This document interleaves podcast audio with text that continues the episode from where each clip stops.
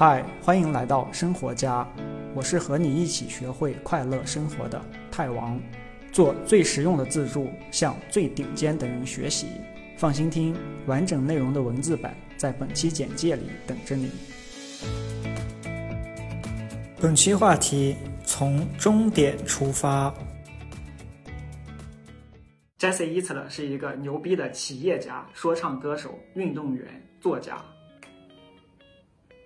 他创办了私人飞机租用公司 Marcus Jet，卖给了巴菲特；合作创办了 Zico 椰子水，卖给了可口可乐；写了非常有名的篮球队队歌 Go New York Go。他还是一个超级马拉松选手，经常跑一百六十公里的超级马拉松。他还是两本《纽约时报》畅销书的作者。好，这个人很牛逼，我知道了。那讲这个有什么用呢？他的思维方式非常的独特，经常有很多让我不由得感叹：我操，怎么想到的？这里就说一个故事，你能从这个故事里学到一个很少有人能想到，但是又非常有效的做事方法。他创办的 Marcus Jet 是一个私人飞机租用公司啊，就是卖私人飞机的使用时间，一张卡可以飞二十五个小时。但是他当初创办这家公司的时候，只是一个二十九岁的说唱歌手，没做过什么生意，更没有什么私人飞机。于是他就去找世界上最大的私人飞机公司 NetJets。去谈合作，基本上就是，哎，你把你的飞机租给我，然后我租给其他人，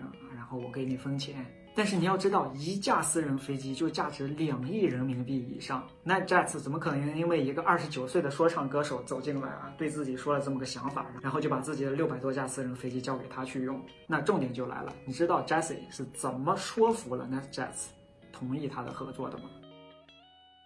一般来说，融资都是去讲 PPT，但是他没有这么做。他直接把客户带到了谈判桌上，让客户去和投资方谈。他找了好多个有这个私人飞机租用需求的人，比如说做生意的人啊、运动员、一些演员，让这些未来的客户在门外排着队啊，一个一个进去和投资方谈，他们为什么有这个飞机租用的需求？本来这事儿就跟个笑话一样，是一点戏都没有的。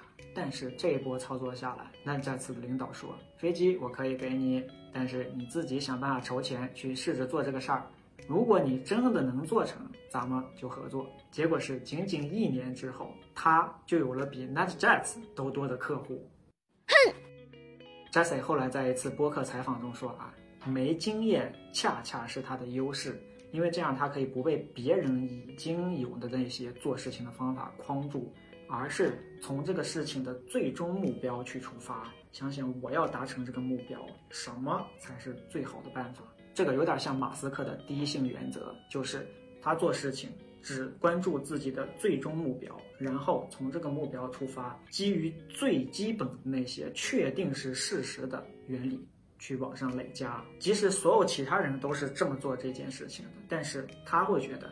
你们这么做其实并没有什么真正的道理。根据我自己的推算，我应该尝试这么去做，他就真的去做了，然后他就实现了火箭的回收。好，这就是这个小故事，希望能给你一点启发。这个小故事其实是节选自我的周报，就是我会向加入了我周报的同学每个星期发送一份三分钟时间就能看完的非常短的邮件，内容里呢就包含了这些有意思的，但是又非常实用的小的一些智慧。我不会发任何垃圾邮件骚扰你，你可以随时取消订阅。有兴趣的话，可以现在就在视频简介里点开我的网站 tedworld.com 首页，输入一个邮箱就可以加入周报了，你就可以收到接下来的一份周报。好，我是和你一起学会快乐生活的泰王，只做最实用的自助，只向全世界最顶尖的人学习。下个视频再见，拜拜。恭喜你离学会快乐生活又近了一步，别忘了订阅这个栏目。我是泰王，下期这里等你。